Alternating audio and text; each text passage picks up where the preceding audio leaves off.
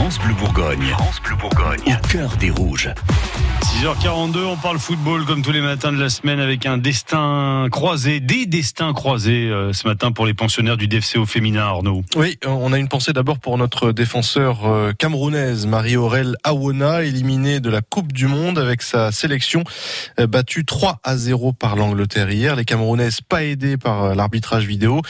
Un but refusé pour elles et un but finalement accordé pour les Anglaises. Ça les a agacées à tel point qu'elles ont fait la grève du jeu en plein match. Elles se sont arrêtées de jouer pendant de longues minutes en signe de désapprobation sous le regard médusé des commentateurs de TF1. Ça s'est mieux passé en revanche pour les Françaises hier soir au Havre. Oui, dans les faits, puisque les Bleus sont en quart de finale du mondial après leur victoire de buts 1 sur le Brésil.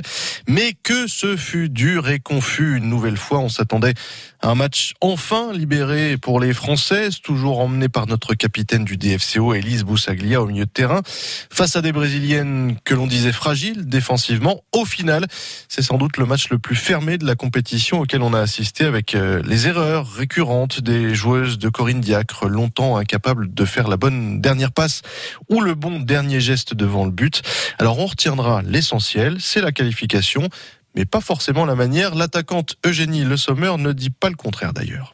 Ça a été dur, mais aujourd'hui on ressort vainqueur et c'est le plus important. Il fallait passer ce tour. Et euh, voilà, si on veut le plus loin possible, il faut battre tout le monde. Aujourd'hui, euh, c'était le Brésil. Ça a été difficile, mais, euh, mais on a réussi à le faire et c'est ce qu'il faut retenir. On aurait aimé mieux jouer et avoir un peu plus la maîtrise sur le match, mais, mais malgré tout, euh, voilà, il y, a des, il y a des choses qui sont, qui sont bien et je crois que notre assise défensive a été bonne aussi.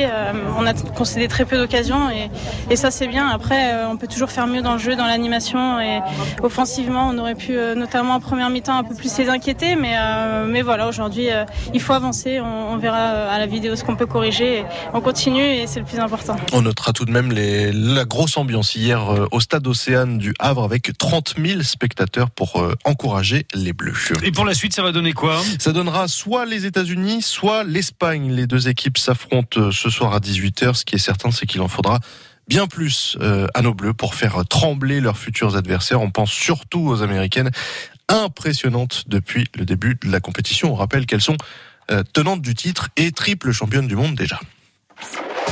Suivez au cœur des rouges sur francebleu.fr. francebleu.fr. Il est quasiment